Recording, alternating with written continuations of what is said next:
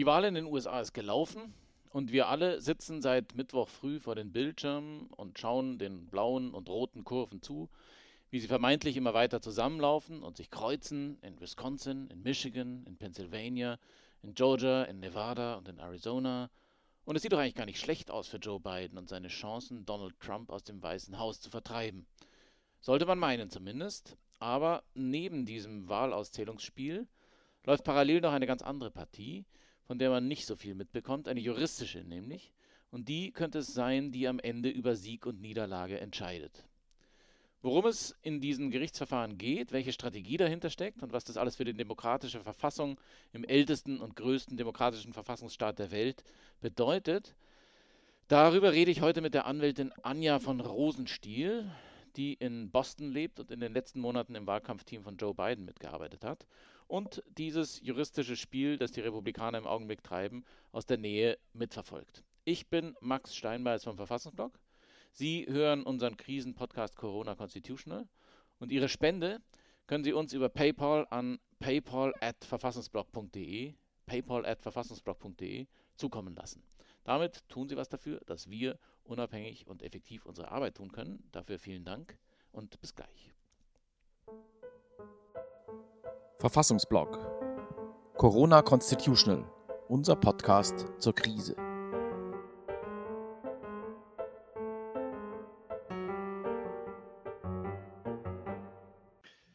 Hallo Anja, schön, dass du bei uns bist heute Abend. Hallo. Wir sitzen hier alle in, in Deutschland und in Europa vor den, vor den äh, Fernsehen oder Computern und schauen auf CNN oder auf äh, New York Times oder wo auch immer oder bei Nate Silver uns das alles an, wie, wie sich die Zahlen entwickeln und sind fasziniert davon. So ein bisschen wie so ein sehr langwieriges Fußballspiel oder so ein Cricket-Game, wo was irre lang dauert und das ist ungewohnt und das ist ein bisschen gruselig. Aber im Grunde ist es, ist es eine spannende Inszenierung und vor allem, weil sich eben die, die Dramatik daraus so ergibt, dass, die, dass dieser Abstand immer kleiner wird äh, und und, und irgendwie auch der, der Kandidat, für den die meisten doch hierzulande äh, äh, fiebern, äh, irgendwie immer weiter, es immer wahrscheinlicher wird, dass er, dann, dass er am Ende die Wahl gewinnt. Du bist im, als Teil des Rechtsanwältinnen-Teams Lawyers for Biden äh, an einer ganz anderen Facette dieses Vorgangs dran. Du, für dich stellt sich dieses Spiel ganz anders dar. Was ist, was ist das, was du erlebst in diesen Tagen? Ja, danke, Max. Ähm, ich muss äh, ein bisschen korrigieren. Ähm, äh, also ich bin äh, bei den ba äh, Lawyers for Biden, aber ich bin sozusagen nicht direkt anwaltlich tätig gewesen. Also ich habe nicht anwaltlich beraten, sondern ich war als Anwältin unterwegs und habe sozusagen mehr rechtliche Informationen verteilt. Aber äh, ich war sozusagen offiziell von der Demokratischen Partei als äh, sogenannter Challenger unterwegs. Ähm, ähm, also das heißt, so als Parteivertreter äh, in diesem ähm, ganzen Wahlprozess, um äh, gegebenenfalls ähm, Anfechtungen vorzunehmen, wenn irgendwie etwas nicht rechtmäßig oder nach, ähm, nach äh, Verordnung oder Protokoll abläuft. Äh, wir Demokraten machen niemals Anfechtungen, weil wir denken, jeder sollte wählen, aber wir nehmen diese Rolle wahr, um einfach die Integrität des Prozesses, des Wahlprozesses zu schützen und eben auch den Leuten zu helfen, ihre Rechte wahrzunehmen. Das ist also unsere Ansichtsweise. Und für mich, ja, stellt sich das ganz anders dar, als dass ich wusste, dass ich mir wahrscheinlich ähm, Zeit und Geduld nehmen muss. Also du hast ja diese Sportmetapher ähm, äh, benutzt. Also ich würde nicht Fußball sagen, sondern Football, was ja ein ganz langwieriges Spiel ist und wo es zum Schluss dann so einen Touchdown geben kann. Und jetzt sind wir in so einer Situation, dass man da äh, sozusagen in den letzten zehn Jahren sich aufhält, was so die äh, Nevada und die drei Staaten angeht und eigentlich ein, ein, Touchdown im Bereich des Möglichen ist, dass wir hier bald Ergebnisse aus Nevada oder Georgia für Biden bekommen, aber dass jetzt äh, dann, äh, um vorzugreifen zum Schluss, äh, plötzlich es heißt, in dem Ball ist nicht genug Luft oder so und das wird dann plötzlich zu einer Schiedsrichterentscheidung. Und ähm, ja, äh, aber wie gesagt, ich komme mit der Geduld rein, aber ich werde äh, trotzdem hier als Zuschauer bei diesem Spiel, äh, also ich mache ja jetzt nichts mehr, sondern starre nur noch auf die Ergebnisse, werde ich wütender und wütender, weil einfach äh, in diese rechtliche Auseinandersetzung ähm, ja, also man ist es schon gewohnt, dass äh, Trump alle möglichen Vorwürfe erhebt, ob die jetzt äh, mit Beweisen oder Fakten zu unterlegen sind oder nicht, oder ob die sich irgendwie ansatzweise äh, auf irgendeiner äh, rechtlichen Grundlage bewegen oder nicht. Das kennt man schon, aber man ist doch jedes Mal überrascht, wie dreist vorgegangen wird. Also ähm, ich habe jetzt gerade eine Pressekonferenz mir angehört äh, aus Nevada von der Trump-Campaign, wo sie irgendwelche Leute ähm, da vors Mikro gezogen haben. Ja, eine Frau aus einem Altenheim, die behauptet hat, ihr wurde ihr Wahlzettel aus der Hand gerissen und er wäre verschwunden. Und jemand anders hat gesagt, in diesem Wahlkreis hätten viele Tote gewählt und das wäre alles Betrug. Und da werde ich schon wütend, weil ich eben diesen Wahlprozess von innen erlebt habe über viele Wochen und weiß, ähm, dass äh, da schon ähm, das ein sehr komplexes, ausgefeiltes System ist, dass diese Wahlbeamten wirklich ähm, sehr integre Leute sind und äh, auch mit vielen Jahren Erfahrung und das wirklich unglaublich ernst genommen haben. Und äh, das ist wirklich eine Übung in Demokratie und äh, es ist wirklich ähm, ein eindrucksvolles Erlebnis. Ähm, und ähm, ja, also diese haltlosen Behauptungen ähm, jetzt in den Raum zu stellen, äh, tut sozusagen weh.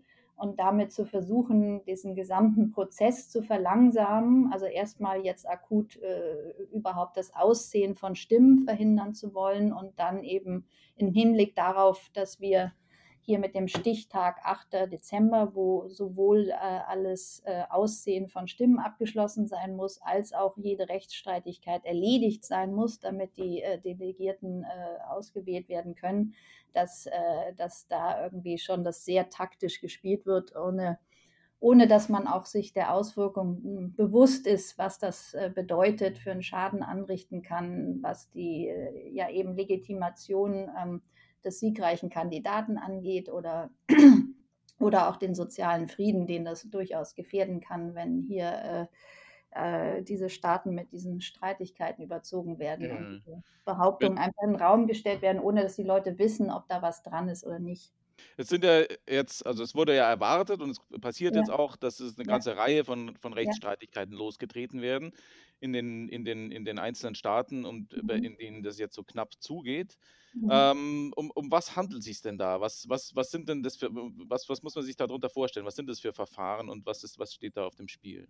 Ja, also, ähm, also äh, meistens sind das so äh, Klagen, die sich aus verschiedenen Vorwürfen zusammensetzen. Also der eine Vorwurf ist äh, meistens, dass eben die ähm, äh, äh, die Staatsregierungen, die State äh, Governments oder eben die äh, ähm, äh, jeweiligen, also teilweise Parlamente, eben die, das Wahlrecht ähm, etwas außer, ja, außer Kraft gesetzt haben in bestimmten Teilen oder etwas anders, etwas großzügiger interpretieren, um eben auch der Pandemie gerecht zu werden. Also sprich, ein Punkt ist im Moment immer, äh, die Wahlunterlage äh, muss diese eingetroffen sein äh, zum Stichtag, also zum, zum ähm, Wahltag oder äh, können auch Wahlunterlagen mit dem Poststempel des Wahltages, die später eintreffen, überhaupt noch gezählt werden. Das ist immer ein Punkt mhm. ähm, und das geht hin und her.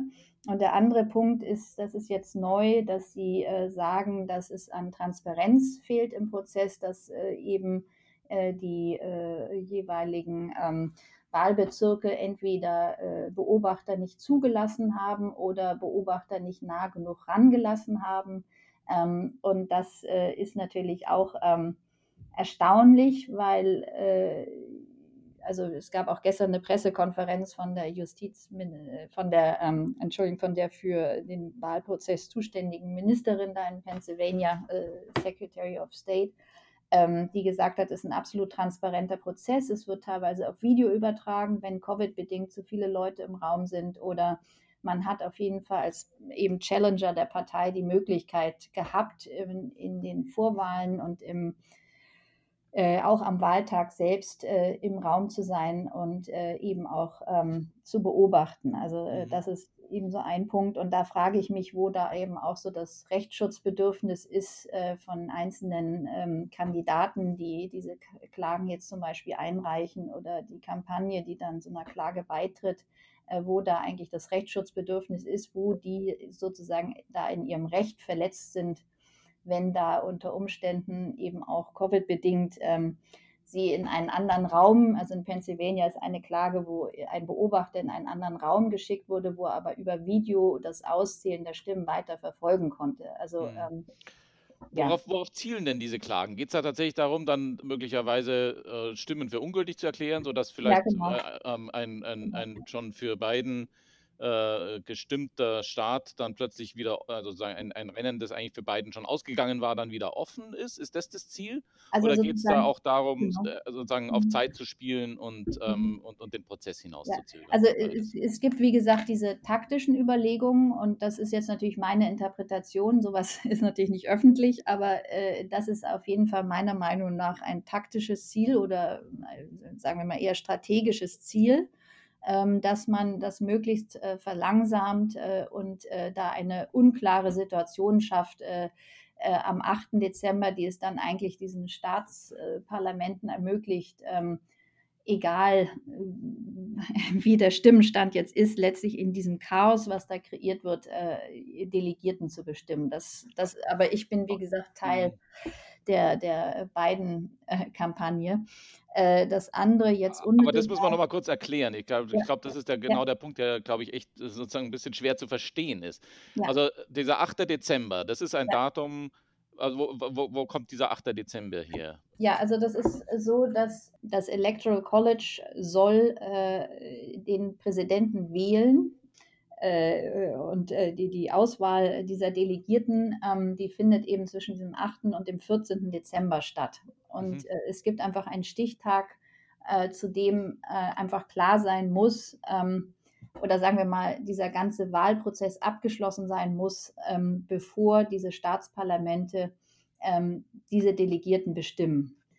Okay, das heißt, das, da geht es dann tatsächlich gar nicht darum, sozusagen äh, das Auszählungsergebnis als solches zu, zu, zu verändern, sondern sozusagen nee. so lange im Unklaren zu lassen, dass man dann sagen kann, also bis zu ja. diesem Zeitpunkt haben wir einfach keinen keinen Befund. Wir wissen nicht, wie das, oder wir tun so, als wüssten wir nicht, wie das, äh, wie das Volk sozusagen abgestimmt hat. Und dann muss ja irgendjemand die genau. Entscheidung fällen.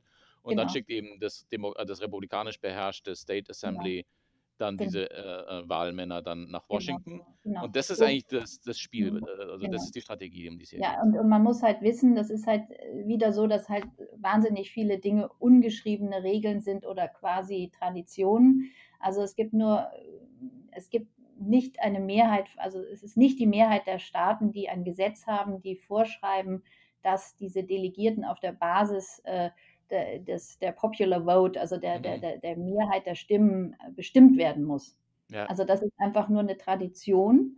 Und das ist, wie gesagt, wie vieles, was wir gerade haben.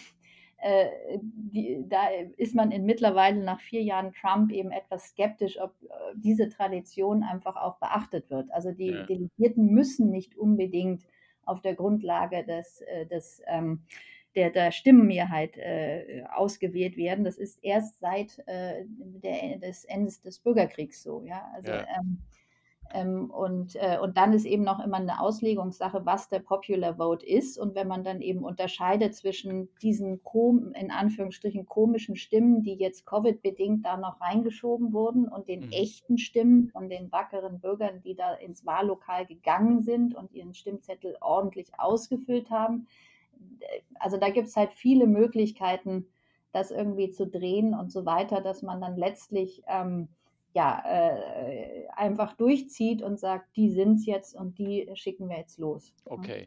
Das heißt, es kann sehr gut sein, dass wir die ganze Zeit einem Spiel zuschauen, wo, ich, wo sich eben diese, äh, diese, diese Kurven immer näher annähern und, und vielleicht ja. auch die beiden Kurve, die Trump-Kurve überholt. Aber eigentlich ja. wir schauen wir einem Spiel zu, das überhaupt nicht das Spiel ist, um das es am Ende gehen wird. Genau weil genau. diese, ganze, genau. diese ganzen Kurven werden einfach äh, für irrelevant genau. erklärt und dann werden einfach die genau. Republikaner nach Washington geschickt und genau. fertig. Genau, und, und deswegen sage ich, und das hat auch jetzt äh, das, äh, da, der, auch diese äh, Staatsministerin gestern aus Pennsylvania gesagt, also ich sehe das als ein frivolous claim, also ja.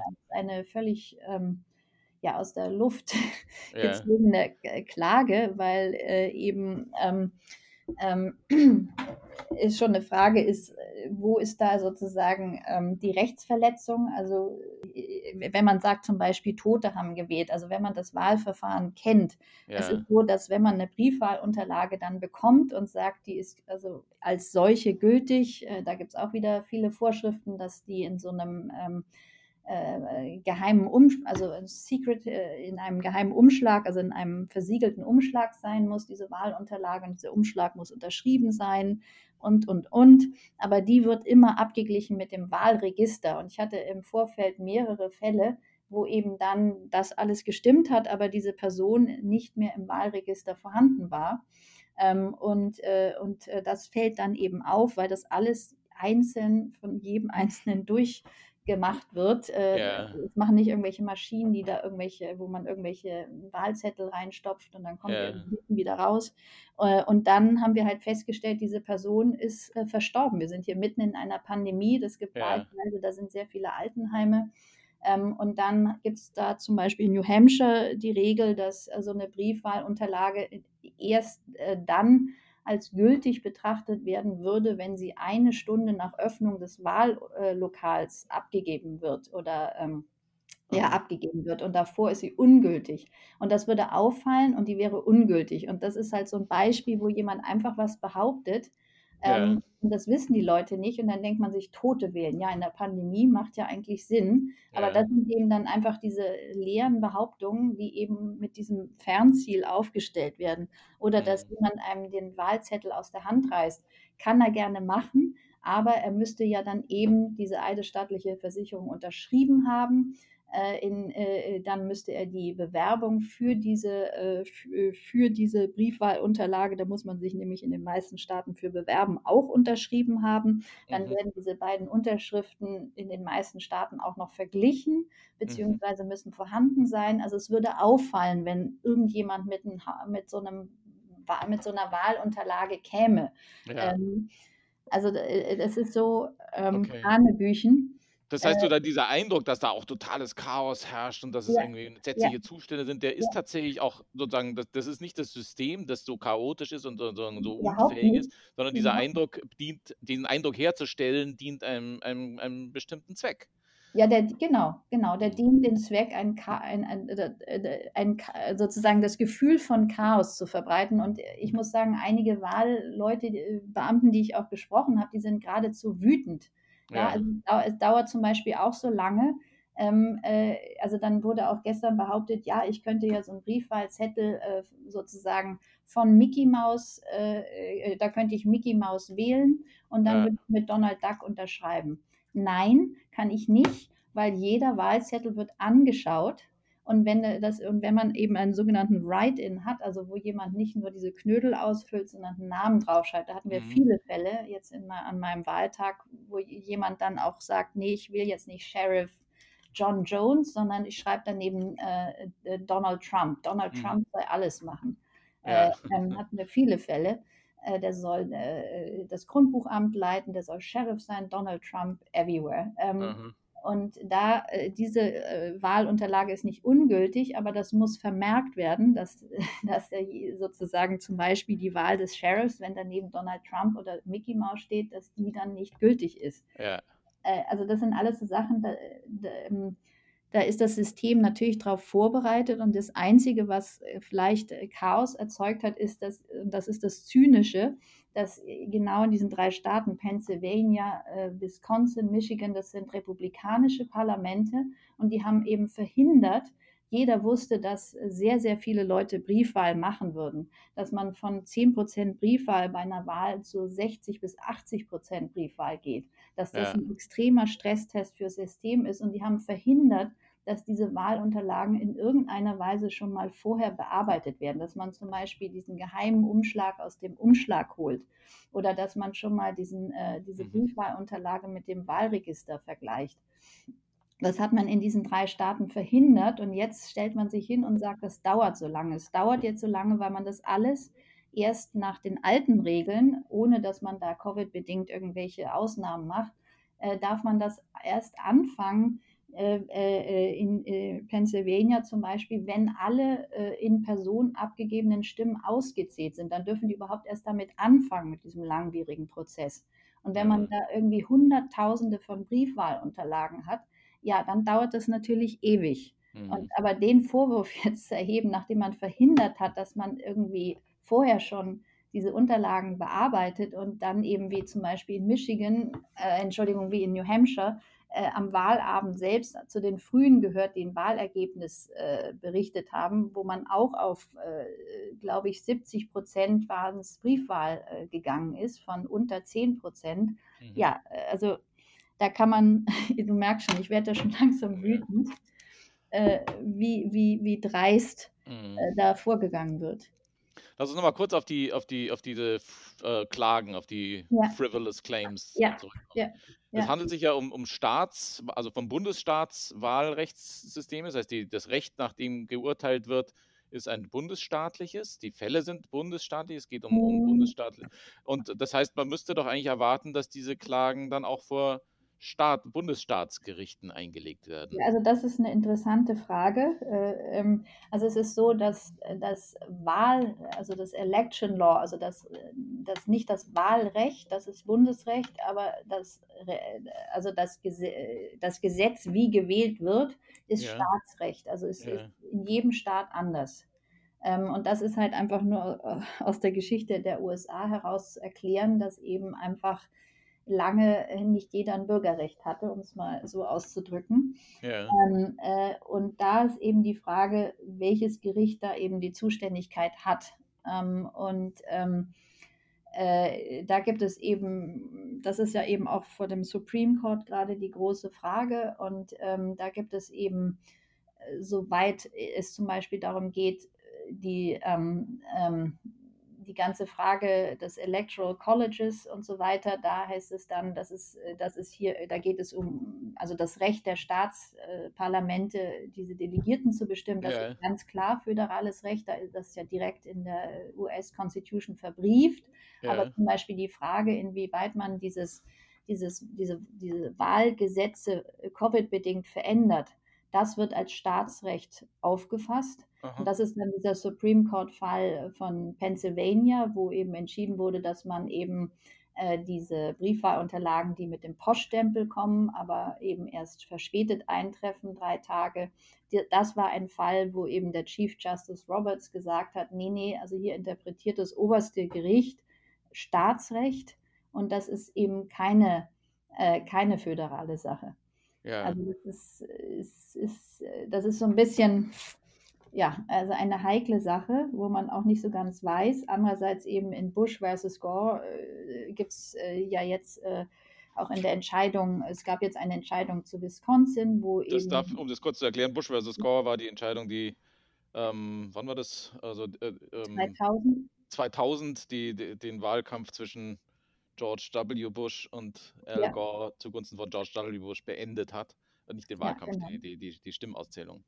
Genau. Und, ja. und da äh, wurde eben äh, ganz deutlich gesagt, dass es äh, eine Sache der föderalen Gerichte ist, ähm, äh, äh, ähm, die Fragen, äh, die eine Präsidentschaftswahl betreffen, zu entscheiden. Also das ist, ich würde sagen, da gibt es keine, in dem Sinne, keine, keine äh, so, so eine äh, äh, Rule of Thumb, so, so, eine, so eine einfache Regel, sondern ich denke mal, ja, also die Jurisdiktion ist oftmals ja auch ein Mittel eines Gerichts irgendwie, ähm, ja, sich äh, entsprechend zu positionieren. Ja. Aber ähm, das heißt, wenn es dabei bliebe, ähm, dann wäre tatsächlich sozusagen für, für diese ganzen Fälle, die, also dann würde das gar nicht zu dem, zu dem Supreme Court gelangen können, sondern dann wäre das auf, auf Staatsebene zu entscheiden. aber Ja, trotzdem setzen ja gerade die, äh, ja, setzt ja die republikanische Strategie da drauf.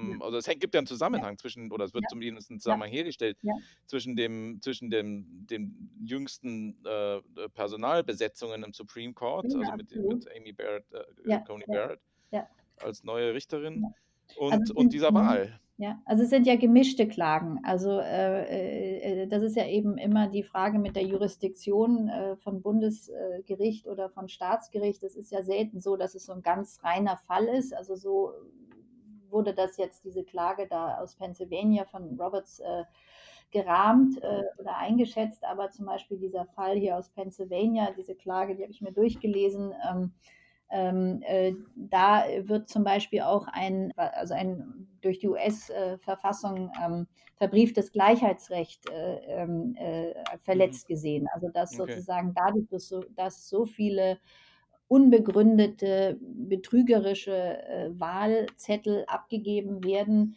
wird sozusagen ähm, dieses, diese Idee, äh, äh, eine Stimme, ähm, also ein Wähler, eine Mhm. Stimme, und diese Wahl, diese Gleichheit der Stimme, das wird Mhm. sozusagen verwässert, also Delusion of my äh, vote. Ja? Ja. Ähm, und, und, ähm, und das ist zum Beispiel dann wieder eine föderale Sache. Ich wähle in einem föderalen äh, äh, Wahlverfahren, in der Präsidentschaftswahl, und es geht hier um mein von der US-Verfassung verbrieftes Recht.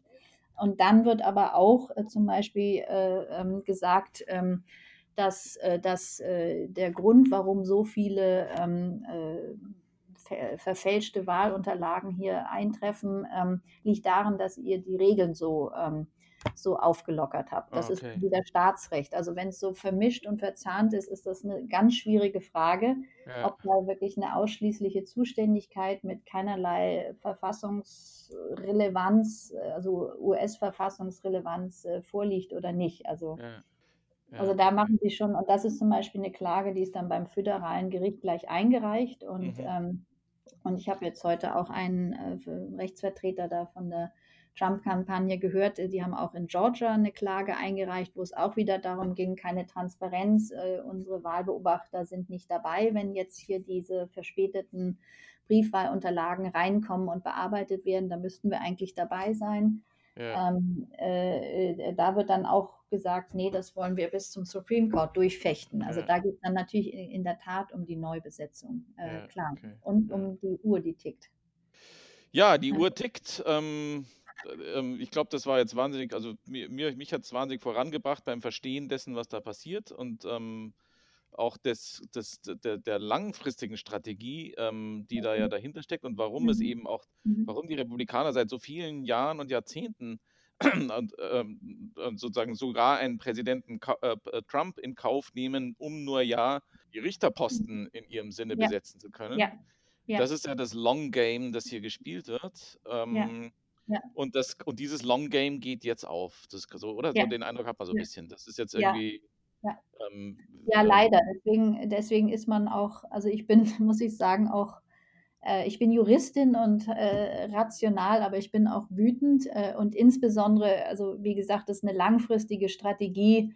Äh, und wenn man jetzt ganz gutwillig ist, äh, wir, äh, wir sind in einem Kulturkampf begriffen und es geht ihnen wirklich um die Sache und äh, wir sind nun mal ähm, gegen Abtreibung und wir sind für Pistolen und deswegen und so weiter. Aber die Mhm. letzte Besetzung ähm, äh, mit äh, Justice Barrett äh, jetzt im Supreme Court, das war natürlich ganz klar, also mitten, also mitten in einem Wahlkampf war natürlich ganz klar wahlstrategisch bedingt. Also da kann man auch nicht mehr irgendwie mit irgendwelchen Grundsatzwerten kommen, dass, dass, äh, dass man sich äh, eine andere ähm, Gesellschaft wünscht oder so. Also das, Mhm. das war schon offensichtlich aus meiner Sicht. Und das geht jetzt eben auf, ganz genau, würde ich auch so Ja. sehen.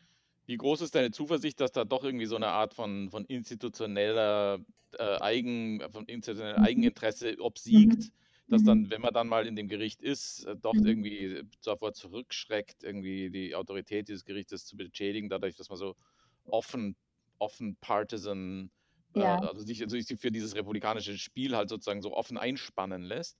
Da Ja. gibt es ja manche, die da sagen, ja, und guck mal, Mhm. den Roberts, da hat man Mhm. auch erst Ja, gedacht, ja. und jetzt ist ja doch irgendwie so eine Ja. Swing Vote in dem Gericht. Ähm, ähm. Genau, also, ähm, äh, also ja, das ist eine stille Hoffnung, die ich habe, dass äh, Chief Justice Roberts und Gorsuch, also Gorsuch äh, äh aus meiner Sicht, so wie er in den letzten Jahren entschieden hat, äh, ist auch konserv sehr konservativ, aber hat schon manchmal auch also es war nicht jedes Mal das Ergebnis klar, sagen wir mhm. mal so. Und dass die beiden vielleicht auch ein Stück weit sogenannte Institutionalisten sind, ähm, die sich auch Gedanken machen, wie, ähm, ja, wie das Gericht langfristig dasteht. Ähm, äh, und ähm, ja, und jetzt ist ja eigentlich auch schon der Chief Justice Roberts attackiert worden. Also wie gesagt, ähm, in Bezug auf Pennsylvania wird ja von der Trump-Kampagne ganz viel Druck aufgemacht, dass der Supreme Court sich eben diesen Fall nochmal anschaut, jetzt zum dritten Mal mit eben dieser Covid-bedingten Änderung, dass man drei Tage länger ähm, Stimmzettel akzeptiert. Ähm, und äh, da wurde eben, da hatte ja Chief Justice Roberts diese Unterscheidung gemacht, dass hier in dem Fall eben Staatsgerichte Staatsrecht interpretieren auf der Grundlage der Staatsverfassung und das wurde ja direkt attackiert. Also insofern denke ich mal, sehen Sie schon auch die Gefahr, äh, dass hier ein Institutionalist sich einfach nicht ganz so vor den Karren spannen mhm. lässt und äh, deswegen dieser direkte Angriff auch auf seine These und eben auch äh, sozusagen ein Appell an, an Kavanaugh, eben mit seiner doch Überzeugung, dass eine föderale Wahl durch ein föderales Gericht entschieden werden muss, koste es, was es wolle, ähm, mhm. unterstützen. Also da, man hat so den Eindruck, dass da auch schon ein bisschen gespalten wird. Ja. Ah ja, okay.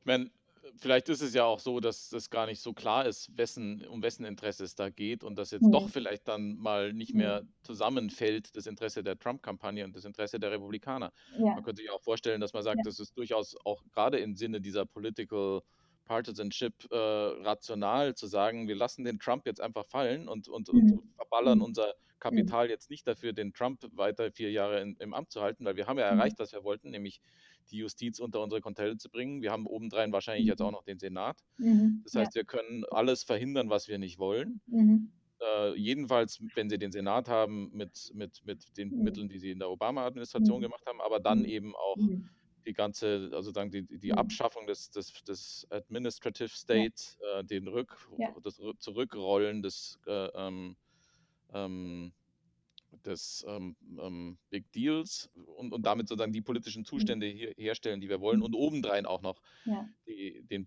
den, den, demokratischen Präsidenten, so er es denn dann wird, äh, auf alle Zeiten hin zu diskreditieren. Ja. Also das ist durchaus auch rational, ne? Ja. Nee, ja, durchaus. Also es ist so eine Cost-Benefit-Analysis. Also das wird auch davon abhängen, wie das Ergebnis, äh, um damit auch nochmal darauf zurückzukommen, ausfällt. Wenn, äh, das ist ja immer die Frage, wie krass ist es? Also ja. äh, wenn jetzt natürlich wie in Wisconsin es um 20.000 Stimmen geht und eben nicht unter Stimmen von, also sozusagen Stimmunterschied von 1000. Also mhm. Also wenn doch also wo man dann genau weiß, dass zum Beispiel ein nochmaliges Auszählen der Stimmen, ähm, äh, was viel Zeit kostet, ähm, einfach äh, aus der Erfahrung der letzten Jahre vielleicht äh, dazu führt, dass vielleicht 100 Stimmen ungültig erklärt werden, dass es einfach keinerlei Auswirkung auf das eigentliche Ergebnis hat. Und man würde das trotzdem zulassen. Also wie, wie weit ist man bereit zu gehen? Und, das, ja. und wir haben halt immer auch gesagt, ähm, es wird ja immer mit Bush versus Gore verglichen, wo eben der Recount, also das nochmalige Nachziehen von Stimmen, ähm, ähm, äh, abgebrochen wurde durch äh, den Supreme Court. Aber da ging es um 400 Stimmen und es ging um einen Staat ähm, und es ging um den Recount. Und jetzt mhm. geht es teilweise um das Zählen, Auszählen von Stimmen. Ähm, und es geht sozusagen, wir, wir bewegen uns ja schon noch in einem Rahmen von über 1000. Also was weiß ich, in Nevada sind es 8000 Stimmen, in, in äh, Georgia sind es 18.000 Stimmen, in Wisconsin sind es 20.000 Stimmen. Es ist äh, national gesehen nicht viel, aber das wäre schon krass, ähm, wenn man da eben äh, Maßnahmen zuließe, die wirklich keinerlei Effekt haben auf das Ergebnis. Und, ja. und, da ist dann eben die Frage, wie weit sind die bereit zu gehen, mhm. ähm, äh, diese Herren Richter. Äh, oder ob sie dann wirklich auch sagen, nee, also ja, also hier, hier gibt es wirklich kein Rechtsschutzbedürfnis. Äh, mm. Also das ist mm. einfach vom, äh, irrelevant, was hier vorgetragen ja. wird. Ne? Okay. Also ähm, meine Hoffnung, dass wir doch irgendwie dieses Gespräch auf eine etwas weniger äh, grimmigen Ja, Note genau. beenden können, als es angefangen hat, ist, hat Ja. sich jetzt nicht bewahrheitet. Ja. Aber so ist es nun mal. Ähm, vielen, vielen Dank. Ich fand es wahnsinnig interessant. Danke, dass ich das hier mal so loswerden durfte. Ja, bitte sehr. Wir drücken die Daumen, dass das alles gut geht. Ja, danke. Alles Gute und bis bald. Ne?